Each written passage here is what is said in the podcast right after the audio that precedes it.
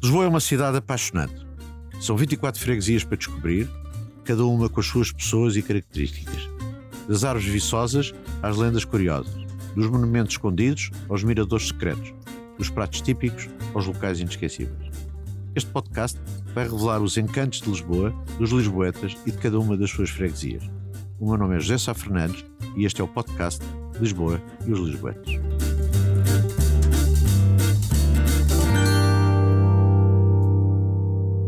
Olá, o meu nome é José Sá Fernandes. Hoje proponho aqui mais um passeio por Lisboa.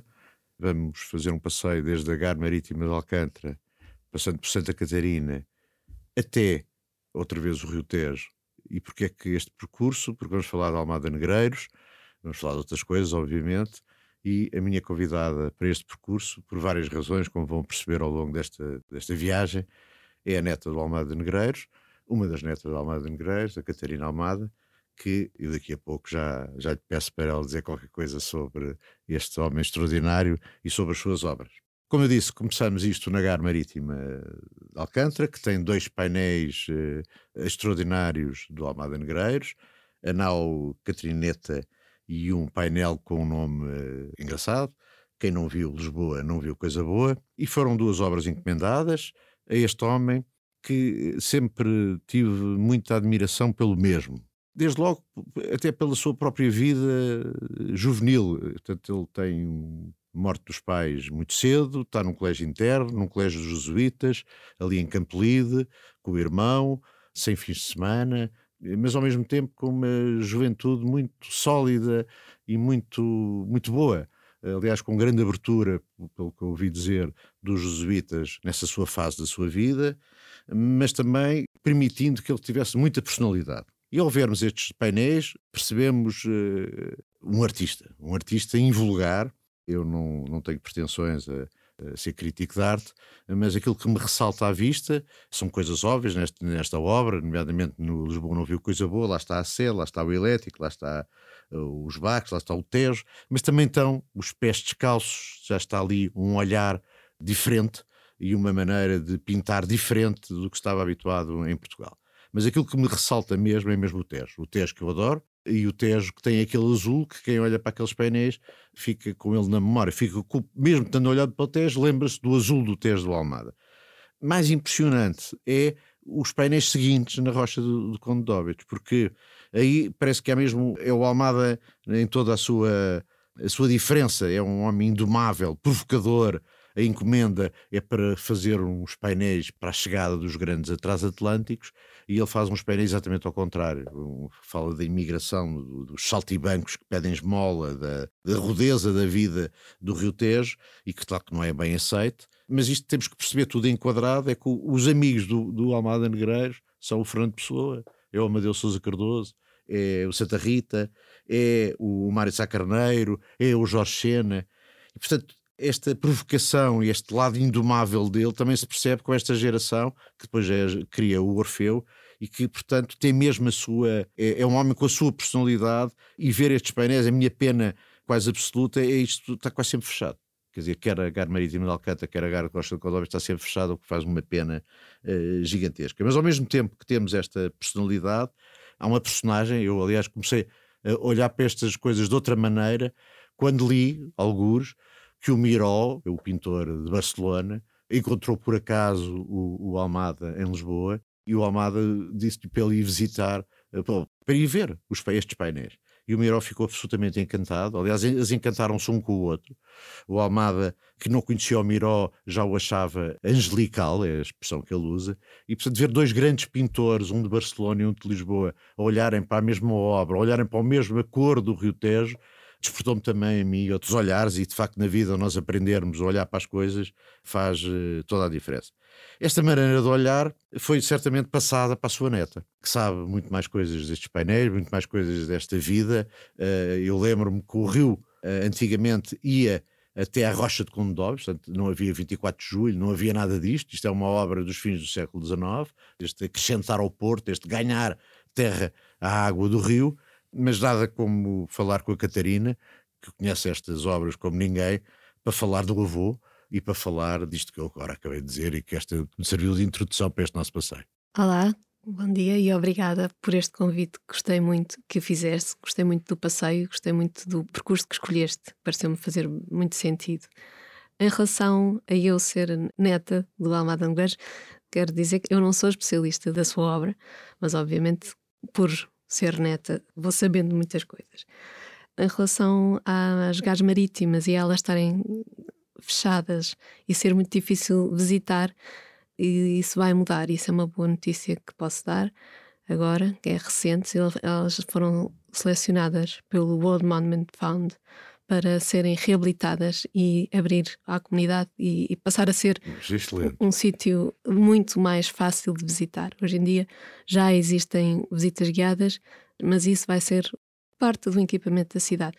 Isso é uma excelente notícia que saiu recentemente. Foi uma candidatura de cerca de 225 uh, lugares do mundo, onde foram selecionados 25 e, e os painéis do Almada Negreiros nestas gares foram um dos selecionados. Por isso, vamos ter as gares à mão de semear, o que é muito bom. É, isso é ótimo, porque são obras-primas, estamos a falar de obras-primas. Aliás, eu, o Almada gostava muito, segundo sei, Uh, oh, Catarina, tu emenda-me sempre que eu diga algo mais, não é? porque não sou provavelmente estilista, mas. Uh, eu também não. Este, este, a Catarina já agora é arquiteta e tem obras em Lisboa. Aliás, neste percurso eu vou fazer questão de passar em algumas obras da própria Catarina e da irmã Rita, porque no fundo parece que há aqui uma continuidade do Almada.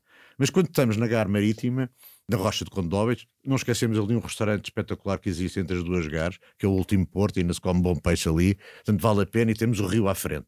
E podemos falar do Almada e olhar para a Almada, que o Almada não tem nada a ver, o Almada Grande tem nada a ver com a Almada, mas esta, a ver nomes repetidos, com caras diferentes, também faz parte de Lisboa. Mas do outro lado, da Rocha de Condóveis, onde se passa até por uma ponte uh, móvel, e tem essa graça de que às vezes queremos passar para o outro lado, mas não podemos porque a ponte ainda não está lá. e depois a ponte chega e isso é muito agradável, muito engraçado.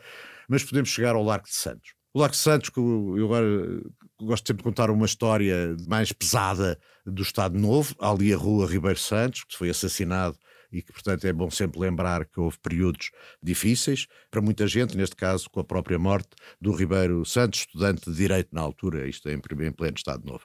Mas o, o, o Largo de Santos permite-nos isto, fazer ali um descanso, uma pausa, aliás, porque tem oito tipuanas que são absolutamente extraordinárias. Aliás, são as tipuanas que anunciam a primavera em Lisboa. Nós depois temos os jacarandás que anunciam os santos, temos o cheiro das tílias que anunciam mais ou menos a mesma época e o princípio de, que vem aí o verão, mas de facto esse jardim é um jardim mágico. Com uma estátua de um homem incrível para Lisboa, que foi o Ramalho Ortigão, e do outro lado o Cine Arte, que também teve outro artista que atuou muito, que foi o Manuel João Vieira, com os seus irmãos Catita, eh, onde teve uma grande intervenção de uma grande artista, a Maria Céu Guerra, que foi casada com um primo direito do meu pai, o Luís Lelo, que morreu também tragicamente, infelizmente.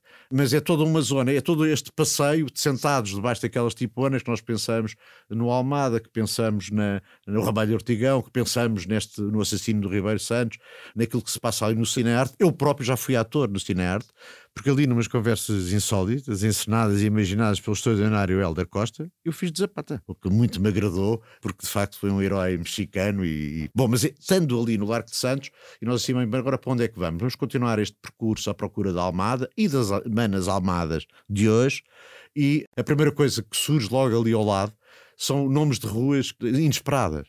A rua do Merca Tudo. Quem merca tudo é o nome absolutamente. É que existiu um homem que vendia tudo ali, por isso é que se chama Merca Tudo. E ao lado, talvez uma das, das noites mais extraordinárias que Lisboa teve, que foi o Beleza. Beleza agora que mudou de sítio, para o lado do Rio, mas o Beleza era ali num convento que, curiosamente, eh, ou num palácio, muito abandonado, mas até isso tinha dado o seu charme, que também se chamava Almada. Era o Palácio Almada Carvalhais.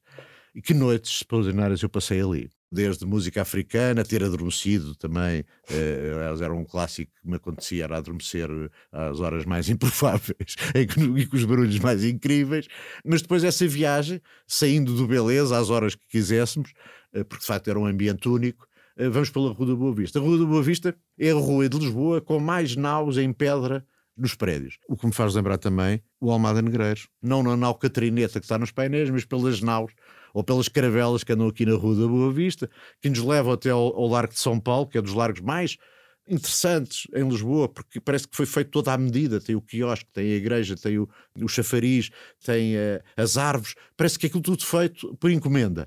Mas do outro lado da rua, vamos provavelmente para um dos bairros mais típicos, sem dúvida nenhuma, mas mais enigmáticos de alguma maneira, que é o bairro da Bica. O bairro da Bica, que era tudo em terrenos de um homem de judeu, que tinha um apelido que eu não sei dizer bem, mas uh, soube-me sempre a Guedelha, Guedelha, cabelo comprido.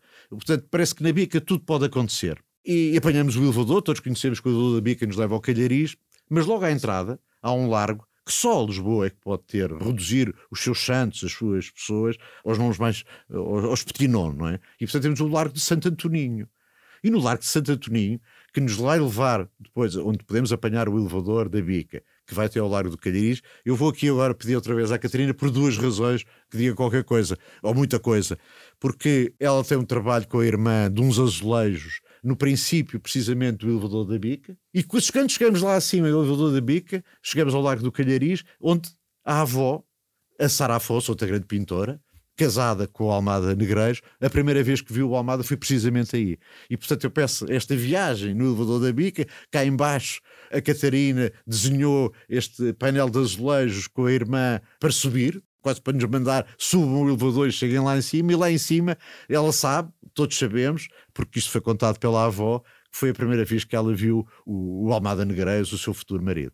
E Catarina, agora peço também aqui que digas qualquer coisa, Sim, ou muita coisa. Este trabalho vai-vem, que chamamos este projeto cerâmico, que são dois murais simétricos que, que ladeiam a entrada e saída do elevador. Foi um trabalho que desenvolvemos no âmbito da reabilitação da, da bica que ficou a cargo da Teresa Nunes da Ponte, que terminou em 2013.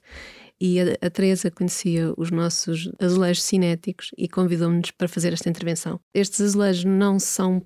Tenho que fazer uma pequena introdução, porque eles saem um bocadinho do formato normal do azulejo, para além de terem a métrica do 14-14, que é a métrica tradicional do azulejo português, eles têm um relevo. Eles têm um relevo em zigue-zague que permitem fazer brincadeiras com a imagem. Uma das coisas que acontece em Portugal desde há cinco séculos é o uso do azulejo. E o azulejo tem-se vindo a, a, desenvolver e a adaptar a sempre à sua época. E há bocado falavas da, da Casa dos Parafusos, é um exemplo disso, é o, o azulejo adaptar-se a uma fachada. Eu não falei, mas ainda bem que falaste tu, porque eu queria ter falado na Rua ah, da Boa Vista, a Casa dos Parafusos. Casa dos Parafusos, é, é absolutamente sim. espetacular. E aí o azulejo vimos adaptar-se como um material de revestimento a solucionar uma série de coisas, não só o acabamento da fachada, mas a sinalética, a publicidade, inclusive tem um número de telefone que tem para aí quatro dígitos, é assim uma coisa muito engraçada. Aqui no, no Vai Vem, neste painel que que tem este nome por uma, também uma série de coisas. Um, uma delas é uma homenagem ao João César Monteiro e ao seu filme passado sempre no grande parte no autocarro. Também ao clube excursionista Vai Tu, que é um bocadinho mais acima, e o Vai Vem como ideia de shuttle, que agora vou usar uma palavra que é a tradução. Eu, eu acho que o vai vem está espetacular. Para inglês. E, e, este elétrico que, que, que, trabalha por gravidade, por isso. Eu poderia dizer já que vou começar sempre a usar, em vez de dizer já a palavra shuttle, vou começar a usar a palavra vai vem. É, porque é, é porque é sinónimo. e tal como o azulejo no painel da fachada da Casa dos Parafusos se adapta a ser uma fachada de, um, de, uma loja, aqui o azulejo também se adapta à sinalética. No fundo, nós quisemos transformá-lo dar-lhe uma nova função e usar mais eh, outra vez esta característica do azulejo que é de se transformar naquilo que é necessário.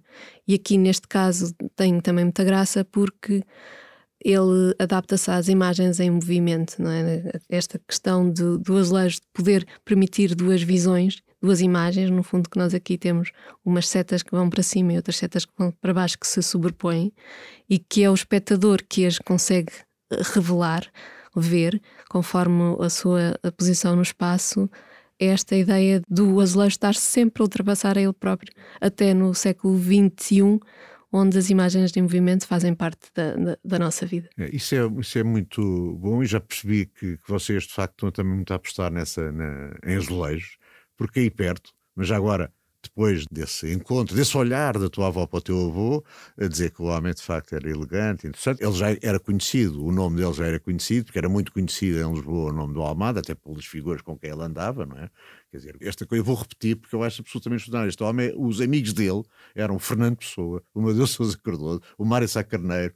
Quer dizer, era uma coisa absolutamente. Era com o Orfeu e, portanto, isto é, é mágico. Mas quando chegamos lá acima, ao Calhariz, nesse vai e vem, ou indo para essas setas ou por esse caminho de azulejo que vocês indicam cá embaixo no Largo de Santo Antoninho, não canso de dizer este nome, que é mágico mas no Calhariz, depois desse olhar da tua avó, eh, às vezes interrogo-me, porque Lisboa tem isto, de facto. Ninguém sabe de onde é que veio o nome Calçada do Combro, que é logo a seguir, não é? Mas se pensarmos um bocadinho, percebemos que aquilo deve vir de qualquer coisa de sítio alto. Combro não quer dizer nada, mas Combro uh, já quer dizer sítio alto. E aquilo, de facto, o nome vem daí, vem do sítio alto. Eu odeio aquele parque de estacionamento que foi ali feito, mesmo na calçada do Combro, mas adoro ir lá acima, ao terraço. E portanto é estas coisas, estas, é, o, o Lisboeta tem destas coisas, diz mal, mas adora lá ir ao cima, porque aquilo de facto tem uma vista mágica. Por baixo há aí uma rua onde eu gosto sempre de lembrar os homens que fizeram ou que contaram Lisboa, não é? Morreu nessa rua mesmo ao lado, na rua André Valente, o Bocage. Mas é precisamente onde também há uma casa feita com azulejos e feita pelas manas Almada, é assim que muita gente as trata, pela Rita e pela Catarina. Há ali uma loja que eu não sei se é uma mercearia, não percebi, mas já agora, Catarina, como eu já não passo ali há uns tempos, explica-me lá se aquilo ainda existe e o que é que é. Aquilo ainda existe e é uma história engraçada. É uma, era uma pequena mercearia de bairro que, entretanto, nos apareceu, pelos melhores motivos possíveis, alguém que fez uma procura na internet e queria encontrar um, um ateliê local para reabilitar aquela mercearia que na, naquele momento aparecia estava fechado. E o que acontece é que eu tive tivemos um, um cliente em três gerações. Parecia que já estava a prevenir a, a pandemia, usámos imenso Skype e telefone, etc. Então o cliente era em três gerações, que era a velhota que foi a merceeira com o marido que já estava reformada na terra, o genro que viu ali uma oportunidade de negócio, porque ainda tinha um contrato de arrendamento com os valores muito baixos, e a filha, designer em eh, gráfica em Londres, que fez toda a imagem. E então eles procuraram um ateliê local para reabilitar aquela mercearia. A mercearia era uma mercearia que ainda tinha zonas para pôr animais e a família morava atrás, por isso era uma coisa. Estamos a falar de um, de um espaço mínimo, se calhar no total, em, dividido em três espaços de 27 metros quadrados, é muito, muito pequenina. E o Arthur Paranhos, que era o, foi o genro e o cliente principal, veio ter connosco para transformar aquilo numa mercearia do vinho, uma casa de vinhos na altura ele pensava que era a grande força daquele espaço seria porque tinha o, o estacionamento à frente e as pessoas viriam comprar o vinho, como vão à mercearia, a outras garrafeiras e, e poderiam levar no carro. Acaba por ser uma grande surpresa porque a mercearia foi um sucesso e é um sucesso, mas o clientela não é nada do que ele esperava. Acaba por ser as pessoas que vão para o alojamento local, que entretanto houve o boom do turismo em Portugal e então ele vende, vende e faz amigos todos os dias na, na mercearia. Mas, é é, mas Lisboa é isso, Catarina. Quer dizer, portanto, essa mercearia, que é uma coisa de família, é uma loja local, que pede ateliês locais, essas pessoas são extraordinárias. Eu gosto dessas pessoas. Isso é que é ser Lisboa. Aliás, essa, essa zona Portanto, para já tem este, este picante de, de, ser o sítio onde o Bocage também bebia os seus copos de vinho, ali na zona. Mas ali, toda esta zona tem ali três ou quatro sítios. Já vamos a caminho do Mirador de Santa Catarina, onde a Catarina vive, ao pé, já vamos aí. Mas até lá eu recomendo ali três sítios absolutamente mágicos. Um é a Loja das Velas. Portanto, quer dizer, não, não, não deve haver também nenhum do Loreto, não é? Depois é a Biblioteca Camões. A Biblioteca Camões é uma biblioteca dentro de um palácio e mesmo que não procuremos um livro, vale a pena entrar lá dentro. E depois é provavelmente das bibliotecas uh, mais bonitas do mundo, é a biblioteca que está dentro do convento dos paulistas, mesmo ali à frente, portanto ao lado da igreja. Tudo isto se chamava Santa Catarina do Sinai, do Sinai, do Egito, toda esta zona, tinha uma capela ao pé do mirador, mas que com um acidente que já vou falar dele eh, foi destruída, provavelmente com o terremoto, eh, mas provavelmente até antes. Mas esta biblioteca joanina é imperdível a visita. Também é difícil visitá-la, mas é imperdível, mesmo ao lado da Igreja dos Paulistas. Portanto, aqui são três sítios onde nós podemos perder quase uma tarde. Na Biblioteca Camões, na Loja das Velas por Graça, ir aqui ao, à mercearia eh, que a Catarina remodelou e como é que se chama a mercearia? Mercearia do Vinho. A mercearia do Vinho, ir aos Paulistas, ir lá acima ao terraço no final do dia e temos aqui um quarteto ou uma visita entre o Calhariz e a calçada do Combro que vale a pena fazer. Mas o que eu recomendo mesmo é de facto dirigirmos para o Mirador de Santa Catarina. O Mirador de Santa Catarina, passamos pelo Museu da Farmácia, que eu também recomendo a visita. Aprende-se muito a olhar para a maneira como ele está disposto e, e falar da farmácia ou falar da, dos boticários também é, é contar um pouco a história da cidade. Mas ir ao Mirador é olhar para Lisboa. A expressão ver navios vem daquele Mirador quando uma pessoa não tinha, pá, vai ver navios, eh, era ir para o Mirador de Santa Catarina e ir contar os navios. Era, no fundo, a maneira de dizer para as pessoas que não tinham nada para fazer, é, pelo menos tinham isso para fazer. Aqui no Mirador de Santa Catarina, três coisas que eu queria falar aqui com a Catarina. Ela mora ali mesmo ao lado. Aliás, tem o ateliê também ali perto. É. Eu não sei se o teu ateliê é na Rua do Sol. É, não, é na Rua de Santa Catarina. É na Rua de Santa Catarina. Mas o Mirador de Santa Catarina tem três coisas que eu gostava que de, também comentar. Aliás, porque moras ali, porque estiveste ali também ali numa, numa ação sobre aquele território. Uma tem a ver com a vaidade. A estátua que existe ali é o Adamastor. Mas o escultor resolveu-se colocar ele próprio na estátua que fez, que foi encomendada a Carol Adamastor. Então há uma figura pequenina, ninguém repara, mas está lá um homem, um homem em cima da estátua, que é uma grande pedra do Adamastor, do Camões e dos Lusíadas, e o homem representou-se a ele próprio. Deve ser a única pessoa que se representa a ela própria numa estátua que faz para os outros ali a vaidade. Depois é esta coisa de, das pessoas pensarem que estarem no mirador e uma grande vista não poderem ver é, é o não fazer nada. Não, o ver, o contemplar é, é fazer tudo. E foi exatamente este problema que aconteceu ali naquela zona. Houve ali um problema, eu acho que aquilo agora está pacífico, mas uh, uh, era uma, uma, luta entre as pessoas que iam para lá, os, os, residentes que moravam ali, o que é que se podia fazer ali. Como é que tu sentiste essa luta e como é que ela está hoje, essa, esse mirador fantástico de Santa Catarina? O mirador teve, tem tido um percurso intenso. Aquilo de facto é um espaço incrível, é um, um anfiteatro para ver o, o, o, Tejo e foi feito um, um, projeto nesse sentido pela ProApp que impulou essa, esse lado de zona de quase de, de, uma sala de espetáculo a céu aberto. Por isso, o que aconteceu no meu ponto de vista é, é que foi criado esse, esse sítio, mas no meio onde, onde da cidade e, e, não há condições para receber tanta gente. No, não, não há casas de banho que, que consigam evacuar tanta ida à casa de banho. Tem lá um, uns pequenos balneários, mas não, não são suficientes, por isso, para os residentes, é uma invasão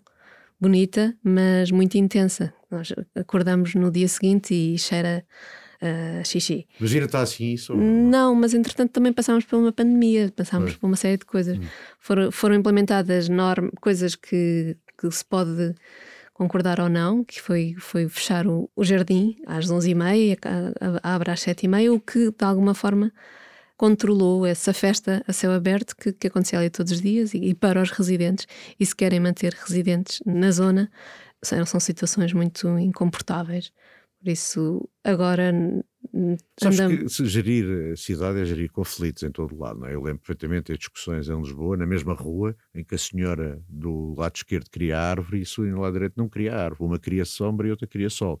Portanto, gerir, de facto, eh, esse tipo de situações é tramado. O sítio é muito bom, eu percebo que os moradores se sintam incomodados com essa invasão, mas acho que a solução, apesar de tudo, foi equilibrada. Ou achas que. Eu acho que não foi, foi levada a mal mas, mas eu penso que. Mas está equilibrada neste momento. Está. Nós, nós assistimos a coisas que aconteciam durante a noite, desde incendiarem colchões e atirarem borda é. fora. E eram situações que eram descontroladas, que necessitava de uma polícia, que não havia dinheiro para, Bom, eu julgo que o assunto agora está mais ou menos pacífico, mas vamos voltar ao nosso passeio, não é? Vamos. Eh, mesmo, não me importa nada eu ficar naquele mirador, mesmo que pelo menos até a hora que ele está aberto, mas vamos voltar ao Almada porque ele andou por esta zona toda. Uh, aliás, vamos dar aqui um salto, passamos ali pelo. Nós já tivemos ali o Cinema Paraíso, mesmo ali ao pé da. ali na, no Calhariz, que agora é o salão ideal, portanto vale a pena também ir ao cinema, porque voltou o cinema ali.